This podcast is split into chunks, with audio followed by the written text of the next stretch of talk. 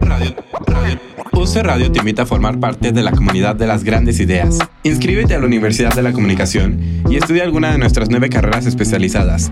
Cine, comunicación visual, animación, mercadotecnia y análisis del consumidor, comunicación organizacional, publicidad, periodismo, comunicación y gestión de la cultura y las artes, y comunicación social. Tus ideas tienen el poder de cambiar el rumbo del mundo y la UC está para ayudarte a hacerlo posible. La próxima gran idea es la tuya. Mándanos un WhatsApp para más información al 55 40 77 57 94. Manda, manda, mándanos un WhatsApp para más información al 55 40 77 57 94. La Universidad de la Comunicación cree en tus ideas. Inicio de clases 9 de agosto 2021. Esto ya está en su mejor punto. Sírvete y disfruta de este delicioso borboteo con Ale Ballina. Solo en UC Radio.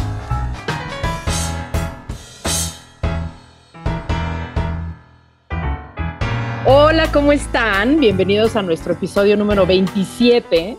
Hoy tenemos a una persona que me debe un café en vivo, pero entonces si no, vamos a tener nuestro bonito café virtual.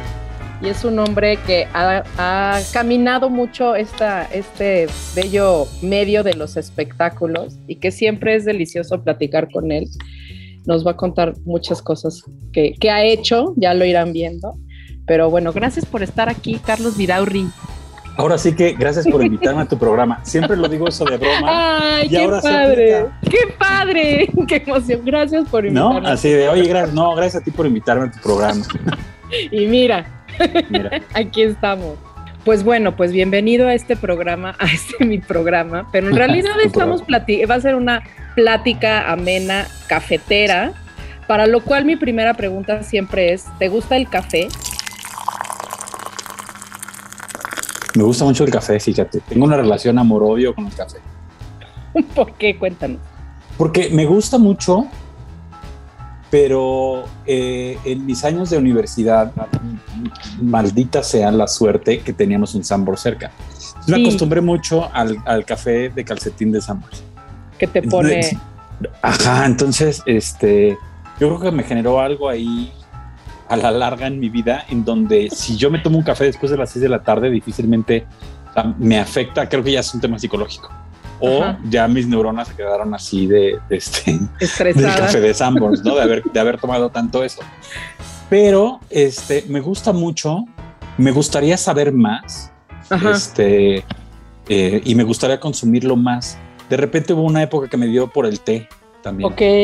O sea, soy muy, muy fan del, del tecito de los que cuando había te habanas, iba y Ajá. compraba mi tecito Ay, qué de- y tengo mi maquinita y todo eso, pues ya Sí. que me servirá para ver qué, porque ya no hay té de así en Habana. Pero la verdad es que sí, sí me gusta, me gusta un cafecito, sobre todo acompañarlo pues, con su pancita dulce, ¿no? Para que aquí no, aquí no venimos a Pues sí, y más ahorita en época de lluvias. Sí, un cafecito con un pancito dulce, uf. ¿Y cuál, o sea, tienes algún ritual para tomar café, además del de Sanborns en la universidad? Este. Bueno, y pues además mira, con el pan, o sea, ¿cómo es tu preparación, por ejemplo? Si te vas a tomar un cafecito con pan dulce. Mira, me gustan eh, los de maquinita. Ajá. Eh, me gusta el café sí endulzado. A mí el café amargo no me encanta tanto. Pero la verdad es que mi cafecito favorito es el que te lo sirves acompañado de un este, licor Ok, y se convierte en carajillo. ¿No? Exacto. Así es como más lo disfruto. Es algo que me gusta. El carajillo me gusta mucho. Le ha agarrado muchísimo cariño. Entonces, Ajá. como que mi, mi ritual de café se, se ha- tristemente se ha resumido al carajillo y a probar algunos cafecillos especiales luego que sacan estas ediciones especiales con, con las, las máquinas, ¿no? De, ah, Sí, sí, sí. este, está rico. Y luego lo peor es que Soy- los descontinúan. Sí, sí, sí. Soy, muy, soy, soy muy mal cafetero, caray. Me gusta, me gusta y no lo sigo. O sea, es como decir, soy fan de Friends y no verlo constantemente. Así. Y no ganar la trivia y esas cosas. Exacto, sí. Sí, sí, sí. Soy mal fan. En general, soy mal fan de todo. Cuando soy fan de algo, soy muy fan de alguien o de Ajá. algo, pero suelo ser mal fan. No eres constante o no. o no Exacto. que- Bueno, está bien, pero te gusta probar, o sea, al final no es, no es una obsesión, es más bien pues te gusta y sabes que te gusta, ¿no? Exactamente. Y el carajillo, por ejemplo, es después de comer o cómo, cómo sería tu Sí, ritual? el carajillo es rico después de comer. Ok, perfecto. Es la tardecita, así una tarde este, de lluviecita con un carajillo después de una buena comida y, Y este, así. un buen carajillo. De noche sí ya es peligroso porque pues entonces ahí sí ya no duermes, ¿no? Exacto, exacto. Bueno, Así pues es. muy bien. Está, me parece muy interesante esto que dices de me gustaría saber más. Porque eso Me gustaría saber- A ver, Me gustaría dime. saber más de café, Claro, o sea, como poder decir, ah, ubicar estas diferencias Ajá. entre los tostados y, ah, esta es una mezcla X, Y o Z. Y también me gustaría eh, eh, saber más de, de este, de vino. ok. me También, gustaría ¿no? Para saber de vino, así poder identificar un buen vino, diferencia. Ujú, Y, y con el café, yo me, me acuerdo que mi mamá era muy fan de la novela esta de, de Café con aroma de mujer. Ajá. Y en Café con aroma de mujer había, me acuerdo perfecto haber estado ahí con mamá y mientras estaba viendo la novela y, y los, lo probaban y, y escupían y podían hacer como esta pues, cata, no sé si también sean catas de café Sí, sí. o estas degustaciones de café y, y hablaban de los diferentes tostados y de las regiones y me gustaría saber más, más de esa parte, es más afrutado, si es más amargo. No soy muy fan de lo amargo, pero, pero pues sí me gustaría saber más. Poderlo reconocer, ¿no? Así también pasa con los de las capsulitas que dices el mexicano, el peruano, el. y- Exacto, sí, no, a mí me, la todos es que me igual. salen todos iguales, ¿no? Exacto, exacto. Por ahí el, el Andati sigue siendo mi favorito y eso está mal, ¿no? Ajá. pero es, pero mal. es lo dulce. La- o sea, Exacto, también la ver- yo creo que más que un gusto eh, de gusto, como de que me gusta, siento que al menos mi historia con el, creo que estoy reflexionando un poco en voz alta, pero Sí, que está mi bien. historia con el café viene amarrada de la experiencia que tengo junto a, ese café, ¿no? Entonces, A ver. muy ubicado el café de Sanborns en, en, en, en mi época de universidad, porque nos pelábamos las clases y nos íbamos al Sanborns a desayunar y a echar cafés, cafés, cafés con la cremita del Sanborns, ¿no? Ya sabes, Sí, el truco sí, de sí, poner la cuchara al revés, Sí, para que no se mezcle, ¿no? Entonces, todas esas payasadas. y la azucarera de Sanborns, que es también. Y después, durante muchos años, eh, viví de gira. Ajá. Viví de gira en, en, en, en- en más. En México se, se gira mucho en camioneta. Sí, Y el, el ritual preferido de todos en la camioneta es el Oxxo. Claro. la parada. ¿no? Entonces, el algo del Oxxo, ¿no? Ajá. Y el café del Oxxo me lleva el olor del, Sí. del, del café este estúpidamente dulce del Oxxo.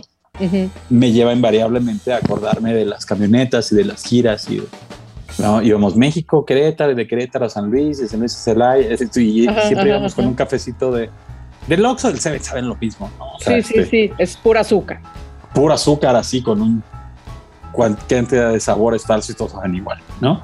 Entonces siento que mi relación más con el café son como de la experiencia que vivía o que vivo Ujú. junto al café. Ahora, evidentemente, pues la maquinita, el, el escuchar el gui de la Sí, sí, sí. maquinita, pues, me remite a mi casa, mi sillón, cobija y tele, ¿no? Claro.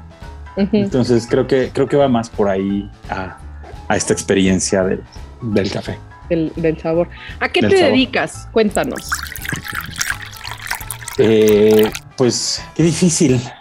creo que ahorita, ahorita si quieres puedo platicar un poquito más de eso, pero yo en algún momento me di cuenta y me deprimí porque pensé que mi trabajo, mi, lo que a mí me gustaba hacer aquí no existía. Ajá. pero finalmente le encontré su lugar y te puedo decir, soy un productor creativo de espectáculos, teatro y de entretenimiento en vivo. Ok. Eso me dedico. ¿Y cómo, cómo surge? O sea, este, tu, o sea, esta cosa que dices, pensé que no iba, no, no iba, no existía aquí y lo creé. Eh, eso viene un poco más adelante. ¿Cómo, cómo surge? Yo, como todos, mm, yo poca gente es la que conozco que, que- que dice voy a estudiar eso, voy a hacer esto y voy a estudiar esto. Sí. Yo entré a estudiar pensando que iba a narrar partidos de fútbol. Ajá. Dije, lo, lo mío es el periodismo deportivo y porque a mí, a- yendo como para atrás, el show business y, el- y los espectáculos siempre me encantaron, pero como que de niño no ubicas que que, este, que de eso se puede vivir, ¿no? Sí. A mí, justamente el otro día estaba viendo un, un podcast, una entrevista de Benny, con el que trabajé muchos años, que decía que, pues él, como toda su familia se dedica a eso, él iba a la escuela y era normal que su papá cantara, que su mamá cantara, que fueran productores, su abuela, su tío, su... Y lo raro para él es que fuera alguien tuviera un papá abogado, ¿no?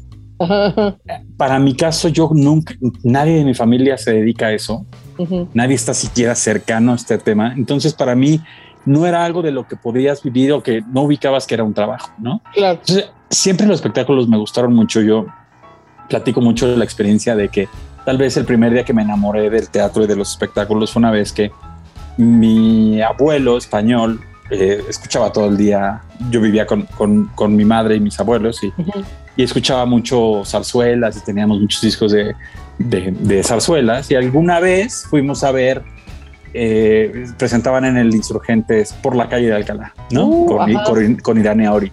Y Sí, vamos sí, a ver las zarzuelas por la calle de Alcalá, etcétera, etcétera.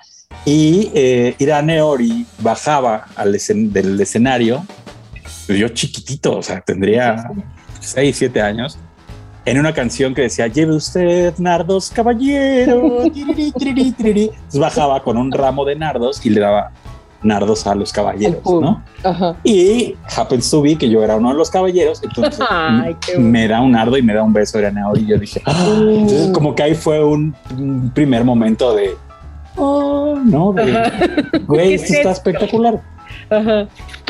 Después, con el paso del tiempo, este, ah, ah, eso sí se lo agradezco mucho a mis abuelos y a mi mamá, me llevaban muchísimo al teatro y, y, y tuve la oportunidad, iba a ver Jesucristo Superestrella, la primera apuesta con Enrique del Olmo y con, Con rayo láser, Julissa, ¿te con rayo- y yo decía, wow, es brutal y este, y, y fui a ver José el Soñador y tengo, parece que, o sea, tengo impreso en mi mente la escena de, de una coreografía que se con unas mallas blancas con negras, Ajá. que era cuando, cuando matan, a, según esto, a José, cuando lo venden, Ajá. y bailan y cantan y se, se subían las faldas y traían unas mallas de color. Y lo tengo eso así súper grabado, entonces disfrutaba mucho eso.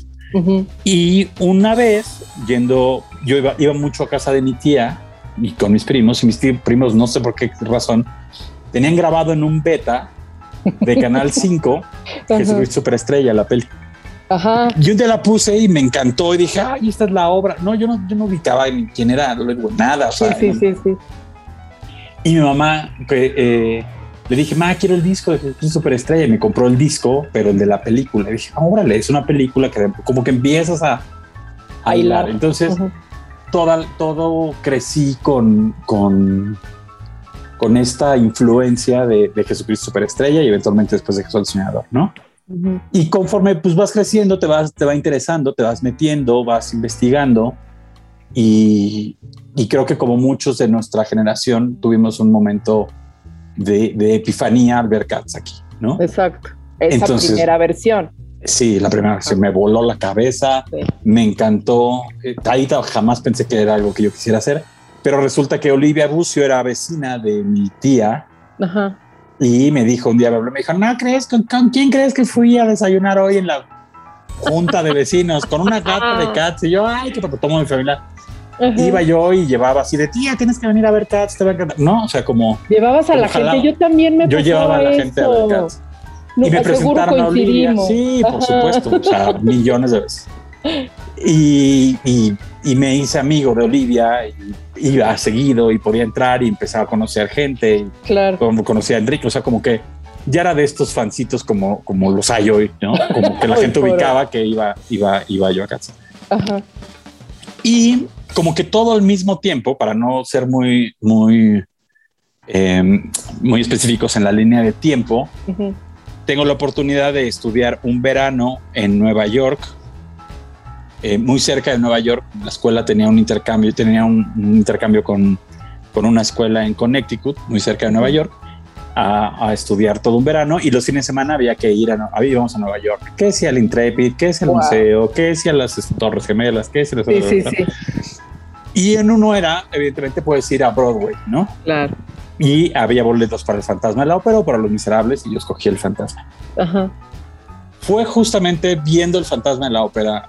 Eh, la escena de la canción del fantasma donde salen Sí. los candelabros, que Sí, sí, ahí sí dije, yo quiero hacer esto. Ok. O sea, estoy viendo todo lo que me gusta en la vida en, en un preciso momento, ¿no? Estoy viendo unas, una, estoy escuchando una música espectacular rock.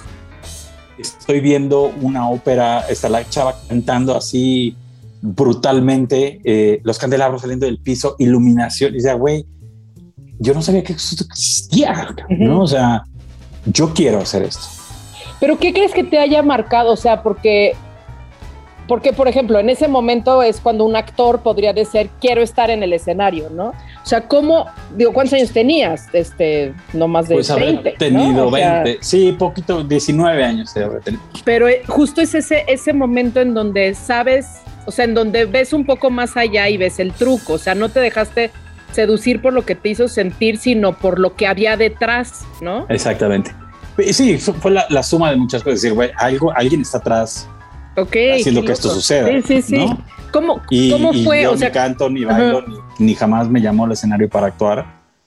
Este, pero esto sí lo quiero hacer. No, Era- no, era, estaba más chavo, esto fue en la prepa. Este, fue sí, pues, fue- pero no sí, más sí, de sí. 20, sí. Sí, sí, no tenía más de 20 años. Entonces, Ajá. como que ahí vino este, esta iluminación Sí, ¿no? sí.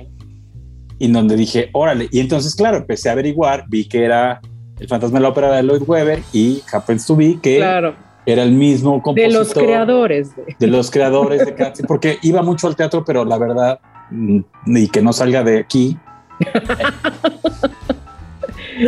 Este Eh, podcast tiene muchísima gente que te escucha. los, Cuidado. los musicales viejitos no me gustan. Sí, los sí, respeto sí. mucho, respeto a la gente que los produce y los y los presenta, pero no me Sí. gusta. Sí, sí, sí. Sí, pues es sí, otra, otro Es- tipo de narrativa Sí, también. entonces digo, iba y me los aventé todos, ¿no? Los vi Sí. todos, todos. Vi el hombre de la mancha, vi el diluvio que viene 30 veces. No, pero o sea, los de ahí, padre. Pero este rollo de la pluma, la lentejuela, nunca me llamó la atención. Sí, sí, sí. Fue hasta que vi esto que dije, oh, Ujú. sí, entonces empiezas a conocer que si Starlight Express, que si Evita, que si, ¿no? Sí. Y así, digo, es una historia muy larga, pero finalmente ahí empezó, fue la bomba que trajo una cosa y otra.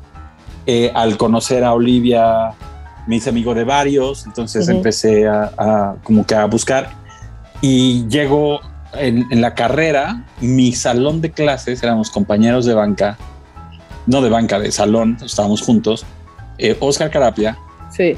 José Manuel López Velarde, Exacto. Manolo Fernández, que ahora es productor de Televisa, pero Ajá. ah, estaba mucho en el teatro, y su seguro servidor. Sí, sí, Entonces, este, sí. Los a través, yo tenía además mucha relación con la gente del ENUMIC, que venía, un- tenía un grupo de amigos importante del, del ENUMIC, que venía de hacer mucho teatro ENUMIC, que venía haciendo Carapia, Sí, empieza sí. hacer Carapia Teatro en la WIC, que era donde estábamos, puso Cats en la WIC, Ujú. yo le ayudaba, entonces le ayudaba, hicimos varias obras juntos, bueno, él hizo varias obras durante la week y yo constantemente estaba ahí echándole la mano Ajá. y eventualmente yo empecé también a hacer mis pininos en hacer, dije, bueno, yo no sé de teatro, pero me gusta mucho la música y empecé a hacer conciertos, Ok. ¿no? Entonces invitaba a Olivia, Enrique y invitaba a un par de maestros que cantaban y Ajá. alumnos que cantaban y por ahí jalaba gente también del ENUMIC y hacíamos como conciertos de musicales. Sí. ¿Y en qué momento descubres, o sea, descubres esa pasión? O sea, esto me parece interesante. O sea, lo que te toca, que dices, no quiero ser actor, o sea, sabías como cuáles eran tus limitaciones o, o lo que sea, pero sabes que quieres estar a- eh, siendo parte del, del espectáculo. ¿Y en qué momento defines eso como producción? ¿O simplemente era de voy a organizar? ¿Cómo lo definías en ese No, momento? no, pues hay alguien atrás haciéndolo, ¿no? Exacto, ¿no? Y, y sí, hago como esta acotación de que soy un productor creativo, porque Exacto. tú lo sabes, no soy Sí, un sí. productor de escritorio. O Exacto. sea, a mí me choca estar atrás de un escritorio. O sea, creo que hay excelentes productores de escritorio y no son ni más ni menos que nosotros. A mí me gusta estar sí, sí. en los montajes, peleándome con el escenógrafo, con el director, aporteando creativamente al proyecto, Ujú. ¿no? O sea, yo no, no soy un productor que diga tomen el dinero o consigo el dinero y hagan lo que quieran. Claro. Me gusta involucrarme, estamos en todos los ensayos, estamos en todos los montajes, vamos a ver al constructor, este, vamos a probar la escenografía, estamos en las funciones, ¿no? No es un tema de, no es un tema de, de, este, de, estar atrás de un escritorio, que también se necesita. A mí me hace falta mucho esto, ¿no? Sí, sí. O hace falta eh, a Daniel y a mí un, alguien en el escritorio que diga, no. No te alcanza. No te alcanza. O, güey, si, si te alcanza para eso, me pasó en Rent, o sea, en Rent eh, estábamos viendo así y, y, con Jorge así de, ay, es que, es que oh, podríamos tener otras tijeras para que Ángel cortara el candado. Y también Diego de repente decía, ay, es que los pantalones de Joan en vez de hacerlos beige, si fueran negros, estaría más chido. ¿Cuánto cuestan? Dos mil pesos. Ay, güey, vamos a hacerlos, ¿no? Sí, claro, sí, sí, Todos esos cambiecitos al final del mes eran. Bueno, yo tengo aquí 70 mil pesos para. ¿Dónde están? Exacto. Se fueron en todas las. El capricho de productor creativo. Ajá. Exactamente. Entonces también necesitas a alguien que te diga Claro, claro, claro. Pero, pero me brinqué, me brinqué, me brinqué. O sea, justo el momento en el que dices, ok, yo quiero organizar, ¿no?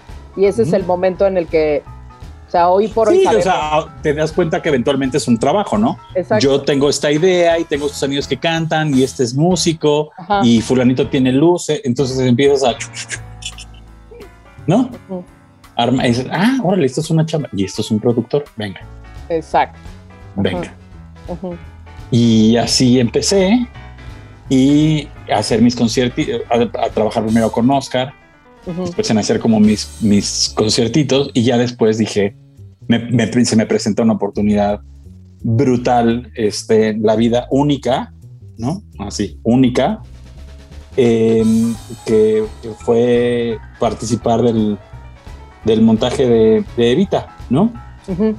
De, el, Teatro Silvia Pinal con un puesto que ahora yo digo, jamás me lo hubiera dado. Claro. Eh, también es una historia muy larga, pero para hacerla corta, yo ya para ese entonces, último semestre de la universidad, apasionado y fan de Lloyd Webber, conocía perfectamente todo su trabajo, acaba de salir la película de Vita. Eh, empieza como, como todo este boom de que se va a hacer la obra, eh, venía La Bella y la Bestia, nosotros estábamos un poco antes, venía eventualmente después Expreso Astral, pero Evita la primera. Entonces, este, yo dije, puta, pues me encantaría poder trabajar ahí, ¿no? Y como era muy fan del concepto de Lloyd Webber y había investigado mucho y siempre yo más que fan de las películas y de todo esto, soy muy fan de los documentales, de los making. Sí, sí, sí. Entonces vi muchísimos eh, makings de, de, Evita y resulta y resalta que viendo la historia de la, de la película, eh, Madonna cuando se entera que van a hacer Evita, de su puño y letra le escribe una carta a, a Lloyd Webber diciéndole las razones por las cuales a lo mejor ella no era la indicada, la mejor opción para hacerlo, pero que nos aseguraba, ella, ella aseguraba que nadie iba a hacer un trabajo como ella. Y hace su video este de eh, haciéndose como parecer Evita y todo eso. Y yo dije, pues si Madonna lo hizo, ¿por qué yo no? Exacto. Entonces escucho que la va a producir este Rocío Banquels y escucho que va a ser en el Silvia Pinal y que ya están ensayando. Entonces en ese mismo, en el espíritu Madonna, me senté en mi casa y de mi puño y letra le escribí una carta a Rocío diciéndole como mucha gente podría estar capacitada para este trabajo, pero nadie iba, en nadie iba a encontrar tal pasión y entrega por estar ahí. Y es una carta de, vamos a decir, como, como Ross, ¿no? De 17 páginas, front and back. Entonces, este, llegué al Silvia ¿La tienes todavía? ¿Tienes no, la tiene Rocío. Pero toqué la puerta y me abrió un poli y pregunté por Rocío Banquels. Me dijo, no ha llegado. Pues Viene al rato. Le dije, ¿le puedo dejar esto para ella? Por supuesto que sí. Y dije, bueno, aquí murió ya mi, mi, mi intención. y al día siguiente recibí una llamada telefónica y era el, el entonces marido de Rocío, que era el productor. Y me dijo, vente al teatro. hoy en la tarde a tal hora. Ajá y es uno de los momentos más impresionantes de mi vida. O sea, abrí la puerta del Cielo Pinal y estaban haciendo un montaje vocal justamente del coro de. Entonces, escuchar así, no, o sea, lo que fue entrar y escuchar eso de esa compañía. Entonces, wow. está ahí en las butacas, me senté, este, ni siquiera platicamos y yo pensé que iba a una entrevista y se fue mi primer día de trabajo. Y te mandaron por los cafés, no, no, sé. no me mandaron por los cafés, nunca, nunca, en teatro nunca fui por los cafés, después muchas veces en mi vida sí. Y resulta que ellos venían de una oficina muy pequeña que producían el show de Rocío. Ajá. Y Rocío estaba así, ellos eran los productores, Rocío estaba haciendo Evita y, eh, y en ese momento Jorge estaba como toma, hay toda una historia detrás de la que está también muy prostituida y se ha hablado mucho, pero la realidad es que Jorge estaba metido en el tema de la lana y en temas con Televisión Azteca, que en teoría iba a producir la obra, que finalmente no lo hizo. Y eh, yo de repente, junto con una chava que era la coordinadora de compañía, que era lo que ahora es un company manager. Exacto. La asistente personal de, Jorge y éramos, éramos los que estábamos al frente de la obra. Entonces, si yo tendría que describir mi trabajo, yo era el productor ejecutivo de la, de la obra. O sea, me encanta esto, que hoy decimos ya, esto es un título y yo hacía eso, ¿no? Yo hacía eso y era, sí, y tenía a mi cargo a cinco gringos asignados por Lloyd Webber para montar la obra. Y la verdad es que no voy a hablar yo bien de mí, pero lo hacía muy bien. Sí, porque me gustaba criterio y sentido común. Tenía criterio y sentido común y hablaba inglés poca madre. Entonces, eh, estaba a mi cargo Larry Fuller, coreógrafo original de Evita, que es el direct, que fue el director, el de luces, el de, de la, coreógrafa, este, iluminación, un stage manager, todo, todo el equipo eh, americano y de Londres que vino a, a hacer ese puesto en Entonces de repente yo, era, yo estaba encargado de los ensayos, los llamados, eh, a ver quién monta dónde, no sé qué, Jorge Neri, pelea, pelea eh, este, entre Jorge y el Gabe Jacobs, que era el diseñador, y vino a montarla un chavo que se llamaba Aaron, Aaron Hagen.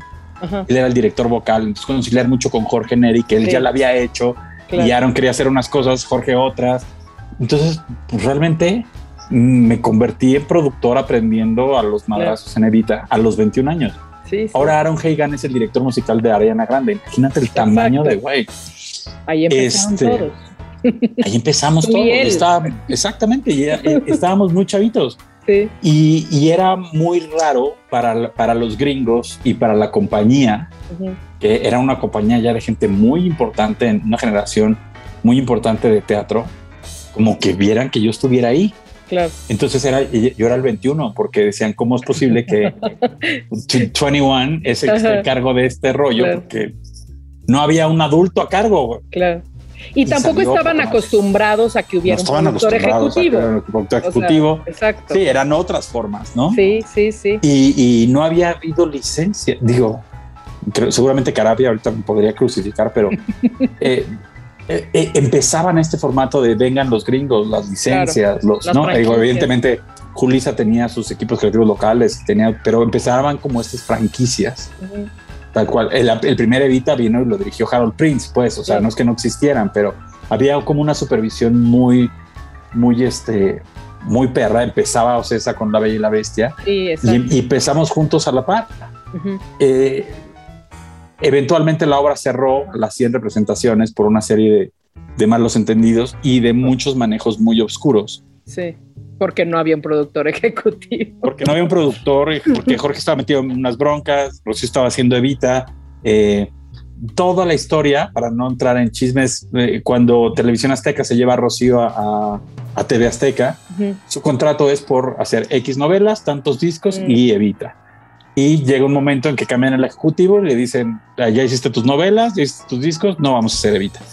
Con los derechos firmados en Londres pagado todos los anticipos, pero ya tiene todo y pero no tienes la lana.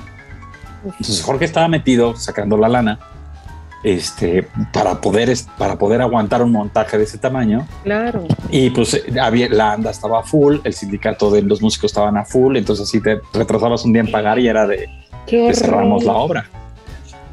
Y entonces yo vi, después de todo ese relajo y de todo ese chismerío, vi como eh, Jorge, Rocío, su matrimonio, su, su inversión y su patrimonio se fue a la calle por cuatro intereses, ¿no?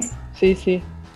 Y dije, no, o sea, ¿cómo es posible que algo tan maravilloso esté tan cochino? ¿no? Y dije, no, yo aquí no, olvídenlo, yo no quiero ser parte de esto. Y me fui, pero me fui a la música y ya ahí empecé mi camino ya desde abajo Ujú. En el mundo de la música durante 20 años y ya hasta llegar a un punto que yo seguía yendo, seguía yendo a Broadway a ver cosas y decía, puta, es que esto me encanta, ¿no? Entonces, sí, cuando sí. tuve la oportunidad, pude ingeniármelas para regresar poco a poco al teatro, al grado de que ya me consumió completamente y ahora lo que estoy haciendo es al Ya revés, no hago como- música. Ya no hago música, ni conciertos, ni discos, estoy tratando de regresar al otro. Vas y vienes y tratas Sí. como de hasta que logres llegar a un, balance. ¿no? Y en la música, ¿cómo fue? O sea, fue una cosa del teatro, este, no me late esto y ya había. Sí, ya el teatro soqueó, pero me encantó producir. Y me- pues, ¿Qué más hay? Pues la música. Y como todo joven, impetuoso e ignorante, al terminar Evita y que terminé la carrera y eso, este, le, con- tenía un amigo este, que le encantaba también esta parte y que le gustaba mucho. Esta chamba y me dijo, le dije, ay, es que tenemos que, ¿por qué no hacemos un concierto? Y un día, escuchando el radio, este, dije, oye, ¿cuánto cobrará Ben Ibarra por ir con su guitarrita así, así de, de- de terrible, de ignorante? y hacemos un concierto, porque claro, tú haces un modelo de negocio en un papel de un concierto y dices, "Güey, ¿por qué no todo el mundo hace esto? güey?" Sí, sí. A ver, el artista cobra 10, Ajá. ¿no? Yo rento el teatro por dos, pongo el equipo por dos, ya Ujú. llevamos 14, ¿no? Ajá. Tengo, mis gastos son 20 y vendo los boletos, me ingresan de boletos 80, le pago 20 al artista y sus costos y me quedan 60 para moi. Claro. ¿Y por qué no todo el mundo está haciendo esto, güey? La gente es muy tonta, güey. Están haciendo teatro que ni recuperan nada. Ahí haciendo obras, güey. Y estos, mira, aquí está la fuente de, de. Ajá. Y evidentemente la historia no es así. O sea, Claro. fuimos y preguntamos. Primero empezamos con Fernando Delgadillo y no, y que si Benny. Y luego, como yo tengo una casa en Cuernavaca que iba mucho, dije, oye, a ver, nunca va nadie a Cuernavaca. ¿Por qué va a ir un artista a Cuernavaca si está a 40 minutos? Pero la gente de Cuernavaca no viene a conciertos aquí porque pues que vienes al Auditorio Nacional a las 9 de la noche y sales a las 11 y a esa hora te regresas a Cuerna. Exacto. No, te quedas, no, o sea, no sale. Allí, ¿por qué nadie lo está viendo, Alejandra? Claro, claro. Esto es un negocio. Visionario el. Entonces, mi amigo de, de los dos teníamos vida Godín. Yo era, yo era catedrático de universidad y él era, este, trabajaba en ESMAS, en, en el portal este de Televisa, Ajá. y entonces él cubría otro rollo. Y, ¿qué crees? Hoy viene Benny otro rollo y me toca cubrirlo. Ah, pues acércatele. ¿Y tú, Benny, porque se te ocurrió o lo conocías o eras fan o te gustaba Benny? Porque estaba a tope con la canción de uno en radio. Exacto. Y dije, o sea, Fernando Delgadillo no, pero pues güey, no. Por, por decir, porque no conocíamos a nadie más, o sea. Claro, claro. O sea, fue más bien una idea como de, eh, este puede pegar. Ajá. Exactamente. Y este, dijimos, órale, va, y le preguntó y conocimos a la manager y nos invitó al lanzamiento del disco. Fuimos al lanzamiento del disco y ahí los conocimos y, oye, es que queremos hacer esta fecha en Cuernavaca. Sí, pues cuesta tanto, tienen que dar tanto de adelanto. Sacamos todos nuestros ahorros, dimos el adelanto, eh, fuimos a Cuernavaca, rentamos un teatro eh, y dijimos, va, hicimos nuestros pues, niños ñoños de universidad, nuestros boletitos bonitos. Este, ya te, ya, te puedes imaginar para dónde van.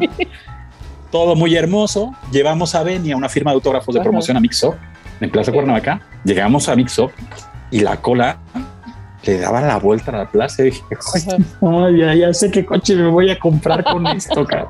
Ajá. Y evidentemente, estando ahí, la manager también vio y dijo, oye, esto va a ser un éxito. ¿Por qué no hacen dos? Y dije, Ajá. puta, güey, me alcanzan, por supuesto. Ajá. Hagamos dos. Ajá. Entonces, hagan dos el mismo día y se los cobro como show y medio. Claro. Por supuesto, estamos viendo el éxito, ¿no? Hacemos show y medio. Y antes no existía Ticketmaster en mis tiempos. Eh, las boletas se vendían en las farmacias del ahorro. Ah, cierto, cierto. Y Ajá. resulta que eh, ya llevabas tu paquetito de, de boletos a todas las farmacias del ahorro y los jueves ibas y recogías los vendidos, tu corte, te daban tu dinero, ¿no? Ujú. Y resulta que el empresario había un concierto de Alex Ubago o de Someone así, este, cercano al de Benny, que lo llevaba el empresario de las farmacias de Laura. Uy. La gente llegaba y decía, ¿me da dos para Benny? No, no hay, pero aquí tengo estos para Alex Ubago. Hijo de la fregada. Las pinches mafias. Entonces, exactamente. Entonces me pagué una maestría en producción de espectáculos. Muy bien. Pero, pero, como éramos niños, niños de universidad, pues imagínate, en ese momento, ahora ya está bastante más profesionalizado el tema. Los empresarios pues, eran esta mafia de, Sí, sí. pues, de gente que tenía los venios y los antros y todo eso que les valía de artista. Y entonces nosotros hicimos un póster espectacular, mandamos a hacer los boletitos muy padres.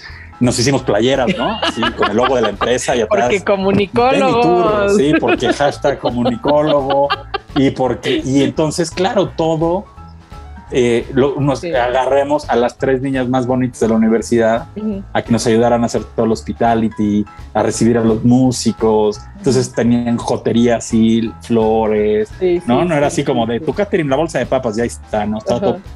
Entonces termina el rollo y se voltea a Benny y me dice: Fue me- el mejor concierto de tu magia. Ujú. Te lo agradezco muchísimo. Me encantaría que en algún le dije, me, encan- me encantaría volver a trabajar contigo. Yo le dije, a mí me encantaría poder volver a trabajar contigo. Sí. Este, y venía su, venía su, a su auditorio nacional en unos meses. Ok. Le dije, si necesitas quien te cargue la maleta, ¿Quién te ponga las papas en, una, bo- en un bowl? ya a mí, güey, no, no me, ni me pagues la experiencia de estar en el auditorio nacional y atrás. Sí. Dijo, no, no, no, o sea, olvídalo. Vente mañana a la oficina. Y, y ese día empecé también. Qué Pero les fue Y bien en el estuve 10 concierto. O sea, el en, concierto en- estuvo espectacular, entradas. perdimos todo. perdimos mis, pero mi- mi ganaste socio un vendió su auditorio coche. nacional. Gané Exacto. un auditorio nacional y eventualmente una vida. Claro, A partir de ahí estuve 10 años en convenio. claro. Sí, pues muchas veces, pues sí, son, son inversiones que uno tiene Exacto. que hacer. Y ajá. con Benny empecé cargando la maleta, las, no, así, haciéndole las playeras, no, o sea, y pasé por todos los puestos en una organización habidos y por haber. Acabé produciendo un disco, un DVD, una gira en Sí. Estados Unidos y ir en carga. Eventualmente me jalaron y me invitaron a Benny me invita a, a Timbiriche, al primer al Timbiriche 25 Sí, y de ahí viene el desarrollo creativo de un concierto que era lo que a mí me gustaba, ¿no? claro. Y, y, pues eso, pasas por todas las áreas y ahí es donde viene mi conflicto de lo que yo hago no existe, Claro. ¿no? Eh, si han visto el- la película de This Is It de Michael Jackson, Ujú. hay un tipo que se llama Kenny Ortega, que es un estupendo director de cine y además de conciertos, en donde él, de la mano de Michael, Claro. diseña el concierto y produce creativamente el concierto. Sí, sí. En México eso no existe. sí. Eso lo veo en, por ejemplo, en, en- en la organización de Miguel Bosé. Él es su, su, este, su, eh, su productor creativo y tiene un grupo de gente que, que logra generar todo, todo, todo su contenido. Y además, es, es un poco la analogía con el personal manager, ¿no? Ajá. El personal manager de cualquier artista de México es el que le carga la maleta, está y está jalando y que no se le acerque el fan y no Sí. es como un asistente. Sí. En Estados Unidos y en España, y lo conocí por, por las veces que tuve la, la oportunidad de trabajar con Miguel, el personal manager es, tienen business manager en la oficina, en el escritorio, y el personal Claro. manager es el que lleva el día a día, la agenda, trabajo. Y yo quería hacer eso, ¿no? Claro. yo era el personal manager de Benny, este, y tenía que hacer las dos cosas, desde Claro. la maleta, ¿no? Hasta, hasta hacer negociaciones con, este, con empresarios o con, no, o sea, como ya tomar otro tipo de decisiones. Y evidentemente eso te hace la experiencia mucho más rica. Justamente ayer le platicaba a uno de los chavos en, en el concierto, en el evento que hicimos ayer, que justo, ¿no? O sea, me decían, es que hice tal cosa y todo el mundo me quedó mal y, y jalé amigos y me fallaron. Y dije, es que tienes que tener un adulto responsable. Yo, yo lo que aprendí es ser el adulto responsable y eso me lo enseñó Benny porque me dijo, yo te contrato a ti para que tú me cuides. Claro. pero de la primera persona que me tienes que cuidar es de mí. Claro, sí, sí, sí. No, yo, yo, ven y vámonos. Es, Ujú. sácame, güey. Porque siempre te voy a decir, no, yo quiero seguir aquí. No, vámonos, te tienes que cuidar. Te tienes- Claro. ponte, desde mamá de ponte la chamarra, Sí. de la fiesta, Sí, sí, sí. hasta tú no puedes dejar que la gente llegue a mí. Claro. No por una pose de, de artista, No, pero. sino porque si alguien llega a él pidiéndole algo, él, él no se va a voltear y va a decir que no. Claro. Él tiene que sonreír y decir, claro que sí. Entonces, Sí, sí. tiene que haber una aduana de, a ver, no, sí, esto puede, no puede, no. O sea, si ya llegaron a mí, no solo no hice tu trabajo, sino... Y no, y no es un tema de, de, de, de artista, no, no, es de, pues hay cosas de dinero, de compromisos, de Claro. marcas, que, no, que tienes que cuidar la imagen de, Claro, claro. de, de, de tu talento. O sea, y aprendí toda esa parte además que me, me dio la oportunidad de meterme a aprender a producir un disco, un video, de sentarnos con una disquera y poder decir, oye, yo tengo esta idea para esta, esta, esta canción, tengo esta idea, desarrollar el videoclip. Claro, entonces contratar a un director que aceptara lo que se me ocurría del videoclip y poderlo Claro. hacer en conjunto, pero yo no lo voy a, yo no soy director de videoclip. Claro, claro, claro. no, entonces entendí que el trabajo del productor es ser un editor en donde tienes esta creatividad que la Ujú. puedes bajar a diferentes personas, ¿no? Entonces, lo mismo que pasa en el teatro, me, tengo la, me siento con la capacidad de sentarme con Jorge Ballina, con Claro. Diego del Río, con Sí. Sampe, a decir, a ver, vamos, a mí se me ocurre esto, yo me imagino esto, tú sabes tu chamba, pero Sí, al sí, menos me gustaría bajar y decir qué es lo que estoy viendo de esto. sí. Y así pasaba con los discos, y así pasa con todo. Entonces, es un, un trabajo increíble de un productor creativo que se convierte en este, en este editor, ¿no? Y así con, con Benny, con el tiempo se fue integrando gente a la oficina en donde estaba, como Ujú. Arnaldo Zúñiga, como Janet, como Ujú. este, después, después de hicimos sobre 7 a raíz de la Sí. experiencia de, de, de- de- de esto. En fin, entonces, este, así poco a poco vas aprendiendo, trabajando con mucha gente, relacionándote y eventualmente me, me invitaron a producir festivales. Tuve la oportunidad de producir con Bretajín y de producir Carnaval de Veracruz y hacer el Festival de la Salsa con Marc Anthony para 120 mil personas. No, Claro, ya empieza claro. como a crecer. Y llegó un momento que dije, ahora es momento para regresar al teatro, ¿no? Ajá. Y una cosa también llevó a la otra y venos aquí, ¿no? ¿Y qué están haciendo ahorita? Bueno, ahorita pandemia y se han movido, Aquí pero platicando contigo. está- ahorita estamos echando un café virtualmente. Pero eso, o sea, lo, lo que me llama mucho la atención y volvemos justo al- al- a tu frase del café, ¿no? Que es de me gustaría saber más. Y como te gusta saber más del café, o sea, como que tu historia ha sido eso, o sea, eres alguien pues curioso por, por naturaleza y eso está increíble porque justamente yo siempre lo, lo- lo digo mucho a los, a los productores, ¿no? Y a mis alumnos productores, y ya tú y yo lo hemos platicado. O sea, es esta cosa en donde a todo tienes que decir que sí, porque de todo vas a aprender, ¿no? O sea, si te hubieras Claro, quedado pero en el no- fracaso de Cuernavaca, ¿no? No hubieras a lo mejor. No hubiera, no hubiera, Ajá. no hubiera llegado exactamente eso. Si no hubiera aventado decir, ok, ¿qué aprendí de esto, no? Exacto. Pero no solo, no solo del fracaso, sino de yo mientras Matías Gorlero programaba la iluminación de Rent, no tenía nada que hacer ahí. Claro. Podía estar en mi casa echado con mis hijos viendo la tele y, Sí, y sí. dije, ¿te importa si me quedo? Exacto. A ver cómo le picas a la consola. Sí. Porque aprendo algo. La segunda vez ya no lo hice, lo haces una vez, ¿no? Porque no, pero también eh, esta, esta parte de con lo que los chavos ahora están peleados con empezar de abajo y que Sí. ya todos creemos que somos productores desde el día uno. No, porque tú, tú ser un productor exitoso es saber qué pedir, cómo pedir Sí. y lo que involucra a la persona que lo va a hacer, hacerlo.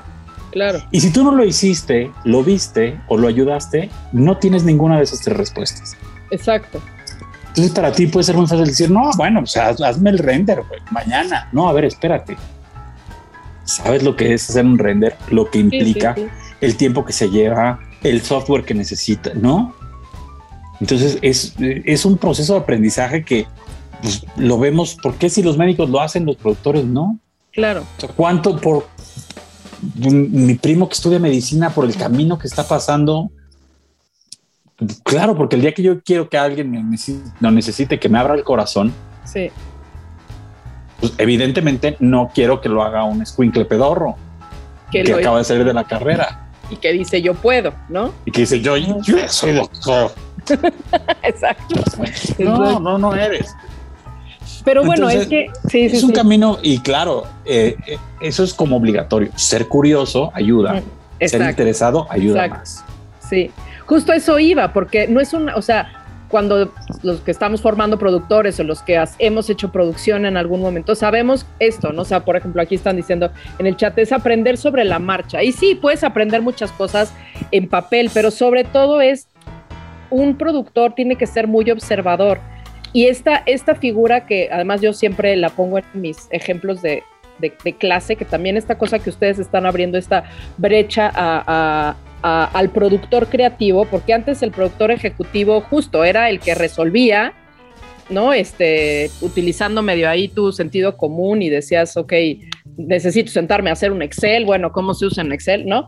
Pero, pero el productor creativo justo, o sea, a mí me gusta esta cosa que sean los que tienen las ideas, que aún así llamas a los expertos para ejecutar lo que a ti se te ocurrió, ¿no? Esto que dices, o sea, a mí se me ocurre hacer un closet, pero yo no soy carpintero, ¿no? Pero tengo esta idea.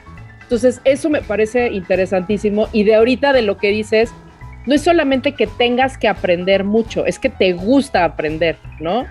Lo Y, relaciono la- y ahorita no, o sea, sí, sí, Beatriz, sí se aprende la marcha, Ajá, pero como se aprende es preguntando. Exacto. Y observando, o sea, ¿no?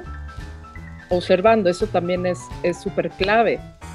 Entonces me, me da como observando y preguntando, o sea, estás viendo, pero pues, oye, ¿por qué estás ¿Eso haciendo qué? eso? ¿Por Ajá. qué no? Sí, Eh, sí, o sea, ¿no? sí, sí. Tal cual. Y esta, esto que, pues, o sea, ver cómo tu aproximación ante la pregunta del café, que es una, un pretexto para comenzar la conversación, pero me, me, me parece muy curioso que es para poder disfrutarlo más, o sea, para poder disfrutar algo que me gusta porque me trae recuerdos, que también esa es otra cosa importante, ¿no? Este, poder conocer más, sabrías que te pudiera dar otra experiencia un poco más profunda de tomar un café, por ejemplo, ¿no? Entonces, me parece como muy interesante tu historia por eso, porque a fin de Sí, cuentas... creo que es un tema como de personalidad, ¿no? Exacto, exacto. Y que a fin de y- cuentas... y, un que te pueden gustar. Sí, pero por lo menos ya, ya lo probaste, ¿no? Ya te diste cuenta ahí de si te gusta o no te gusta, ¿no? Y ojo, no todo me gusta.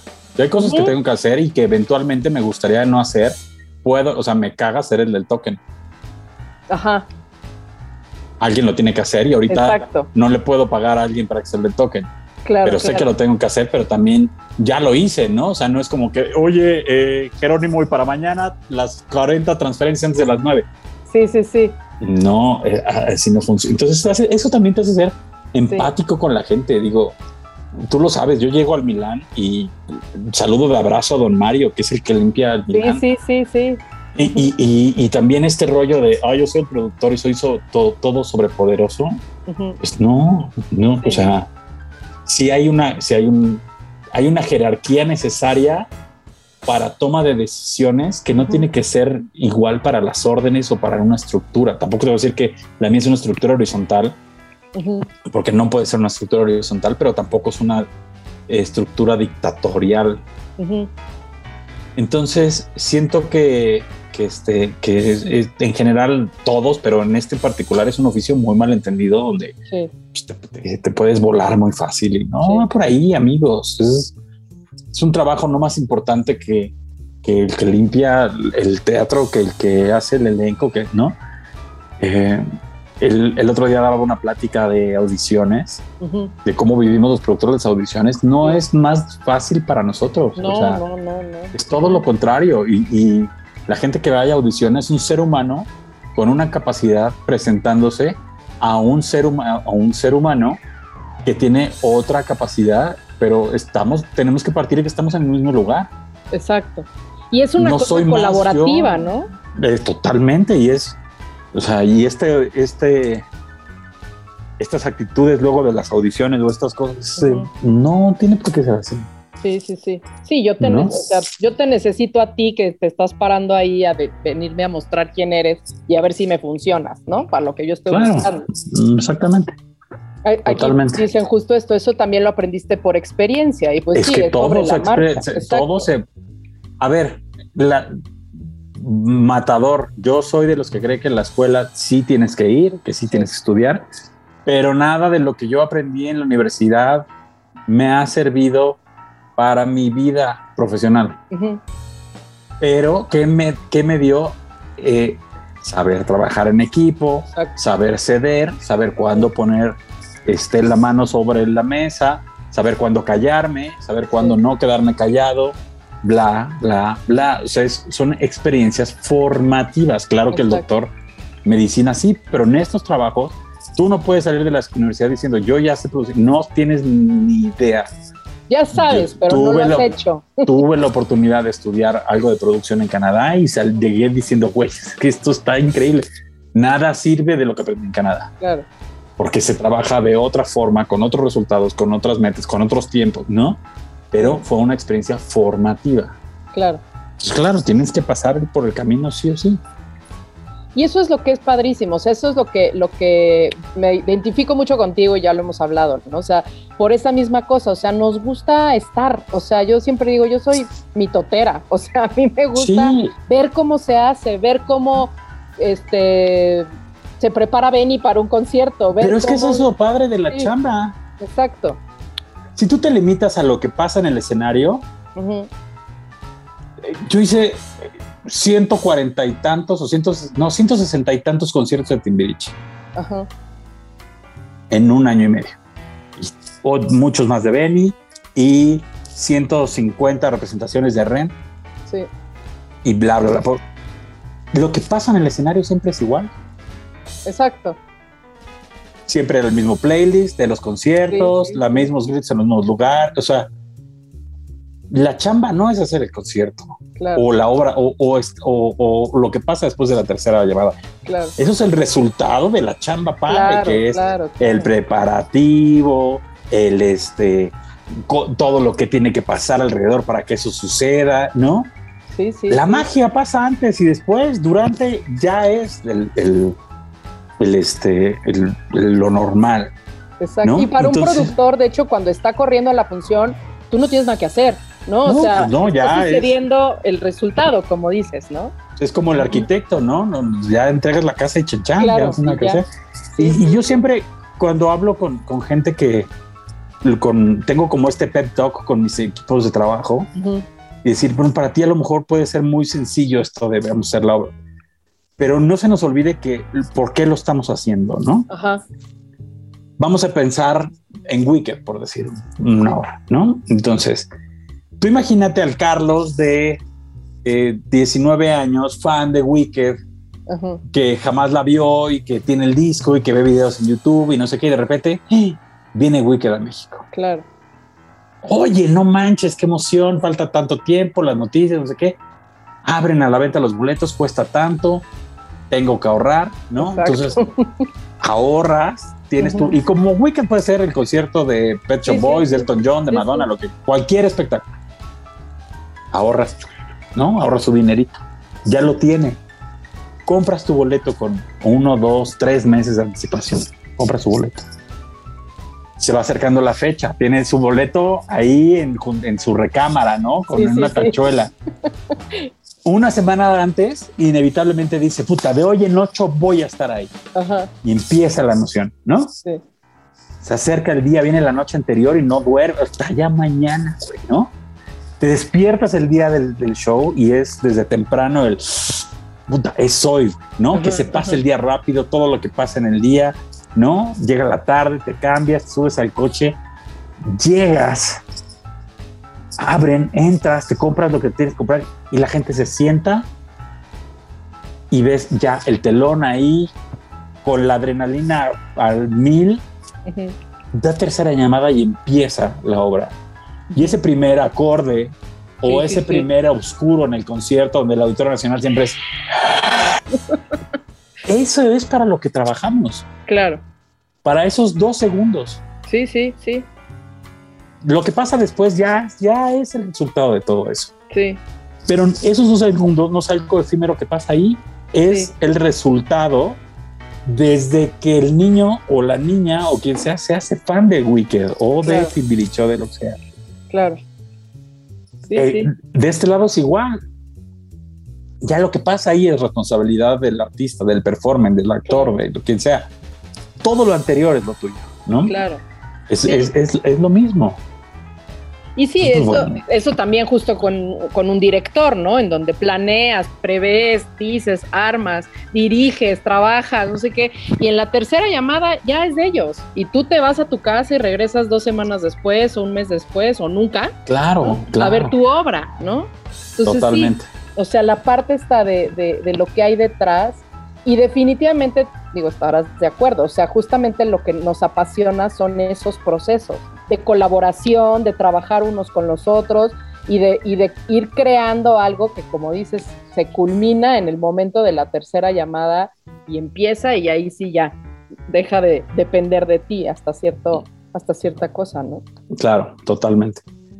Ay, qué emoción. Pues se nos acaba el tiempo de este café. Recibir el Se aplauso. nos acaba el Es que de- recibir el aplauso tiene sus cosas, porque recibir el realmente- aplauso tiene sus cosas. no- no- casi los que estamos atrás recibimos Pero ojo. aplausos. Sí, pero, pero lo, lo, lo ves, lo escuchas. Claro, lo recibes a través Lo del- recibes.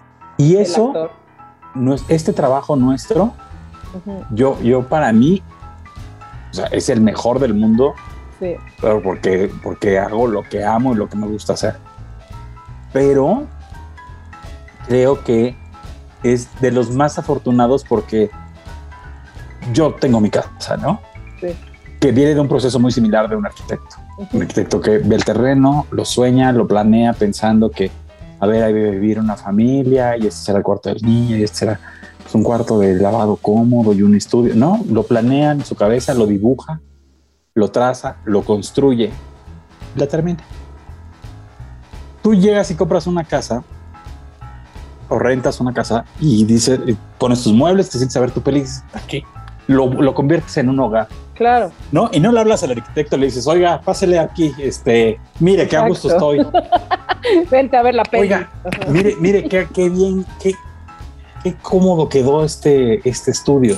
Ajá, No, el arquitecto tiene la confianza de que no, igual el doctor te opera y a lo mejor ya no regresas si estás vivo y claro. no, pero no estás. a- Nuestra chamba tiene una retroalimentación directa e Inmediata. inmediata, Totalmente. para bien y para mal, Sí, sí. Sí. cosa que, ni- que nadie más lo tiene. Exacto. Y esto me parece como súper interesante, o sea, esta cosa que lo- los que nos dedicamos a la parte de atrás, este, estás generando, y más tú, ¿no? Que eres un productor de, de espectáculos y de experiencias, o sea, porque como dices, o sea, tu experiencia empieza desde que ves anunciado el concierto, ¿no? Entonces, eso es una, una cosa que como productor creativo tienes que idear.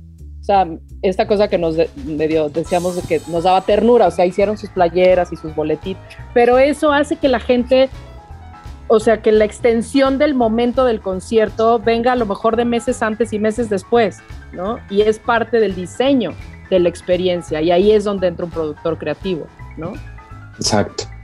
Y al final del día tenemos que ser productor también de escritorio, porque no. Claro, porque eso se tiene que administrar y se tiene que cumplir en un tiempo y en Sí. un presupuesto, o sea, Que, que por ahí yo, yo no, no conozco los manejos internos de Ocesa, la parte Sí. de musicales que lleva Julieta, Ajá, pero imagino que funciona así, sí, ¿no? O sea, Federico y Julieta son, o ahora más Julieta, este, son más como estos productores de, de oficina que están haciendo deals, contratos, bla, bla, bla, y, y Morris cumple esta, esta parte como más de estar eh, creativo y así, así, así. Exacto, decidiendo que, pero me parece, yo te digo, siempre, yo, y, y no es porque seas tú y estés aquí, pero es real, y mis alumnos no me dejarán mentir, o sea, de poner esta figura que ustedes han empezado como a bautizar, o sea, porque como empezaste la plática, esto no existía cuando yo decidí qué hacer de mi vida, pero hoy por hoy empieza ya a existir esta figura de un productor creativo, que me parece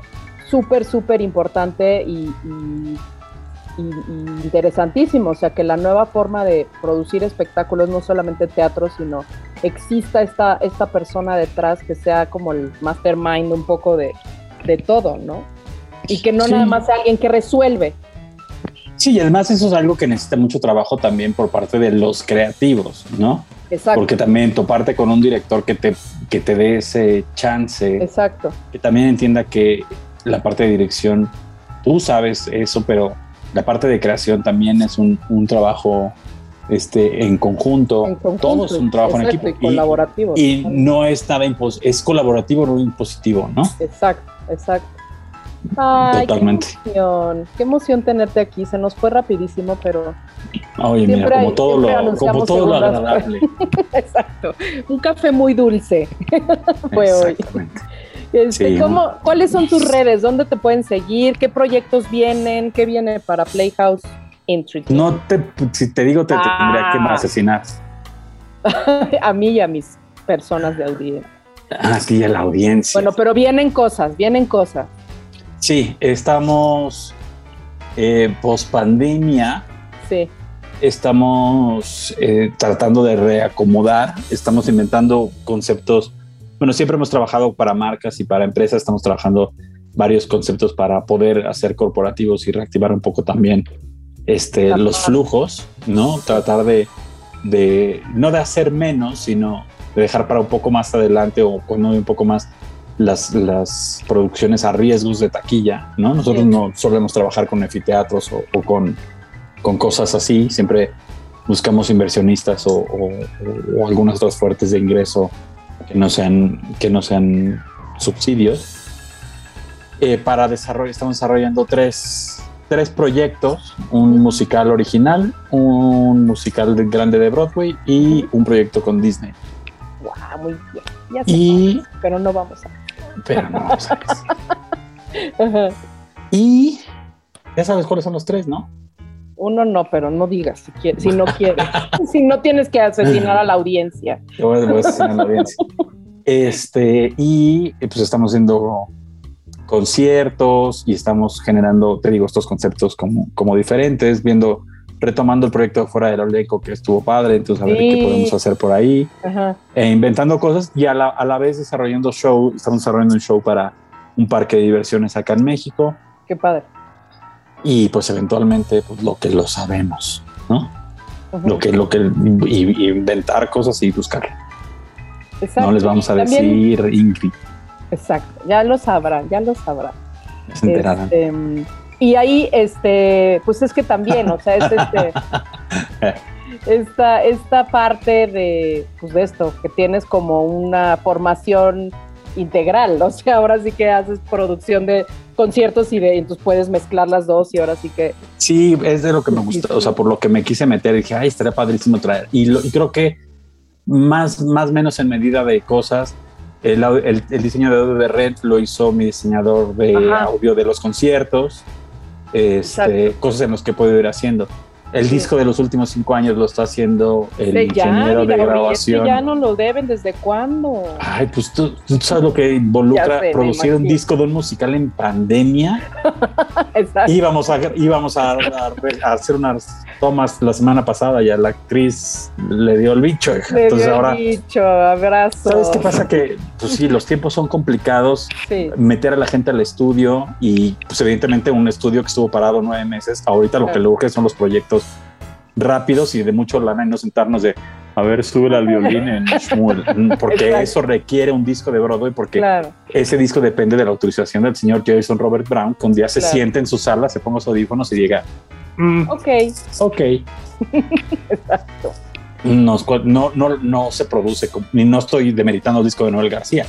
Tiene un presupuesto y unos tiempos y unos estudios que nosotros no tenemos para hacer algo que es un puritito gusto. Claro, exacto. Entonces, y además este, porque sí se antoja tener ese disco con esas voces. Exactamente. Entonces, en cada bueno. cosa hemos logrado meter ahí personajes claves. Exacto, y además de los dos mundos, o de estos universos Sí, sí, eh. que has estado, ¿no? Totalmente. ¿Dónde te podemos seguir? En la calle, si me encuentran, síganme. Con tapabocas. Nada más que no sea sospechoso. Este, no soy muy, no soy un, no soy muy público, Muy de redes, pero ajá. sí. No, no, porque también no me ubico como ahí. Digo, mi Instagram es Cosme Fulanito. este, pocas cosas pongo de trabajo, más bien de, de chamba. Este está es playhouse.mx. Ahí sale todo lo respectivo a los Exacto, proyectos, que es bastante enterar. más interesante que yo tomando una foto del cielo Tus nublado perros. o de mis perros. Este, y ahí está todo, en play, play-mediohouse.mx, ahí está todo. Hay un canal también de YouTube donde está todo. Exacto. Hay makings de Ren de los últimos cinco años, de Bule Bule. Ah, viene una sorpresa de Bule Bule. ¡Qué emoción! Ah, ¿ves? Eso, no, sí lo, la- eso no le habíamos dicho a nadie. Estamos en exclusiva anunciando la sorpresa de Bule Bule. ¡Qué emoción! Viene algo padre con Bule Bule. Este, y pues nada, vaya. Este, seguir, seguir y seguir. Y Reactivar. inventando y reinventando y reactivando y, Sí. y buscar qué, qué nos podemos qué nos podemos inventar. Inventar, exacto. Pues muchas Sí. gracias, muchísimas gracias por estar con nosotros hoy aquí. Yo les voy a Muchas mis anuncios parroquiales, que es bueno, si quieren ser parte de las grabaciones, como oyeron, hoy estuvo un poco calladito nuestro público, escuchando. Porque los tenemos anonadados. Speechless. sus- exacto. Este, pero bueno, síganos en nuestras redes, en arroba borboteo podcast y también en UC Radio MX. Acuérdense que hay un borboteo o un cafecito diferente con dif- diferentes personajes cada viernes. Suscríbanse al ¿Qué podcast. personajes? Personalidades. Personalidad. Es que me gusta verlos como personajes, porque los, a los Somos personajes. ¿no? Así de sus motivos y sus formas como directora de teatro que soy. Pero así, me, así, así nos gusta echar este café.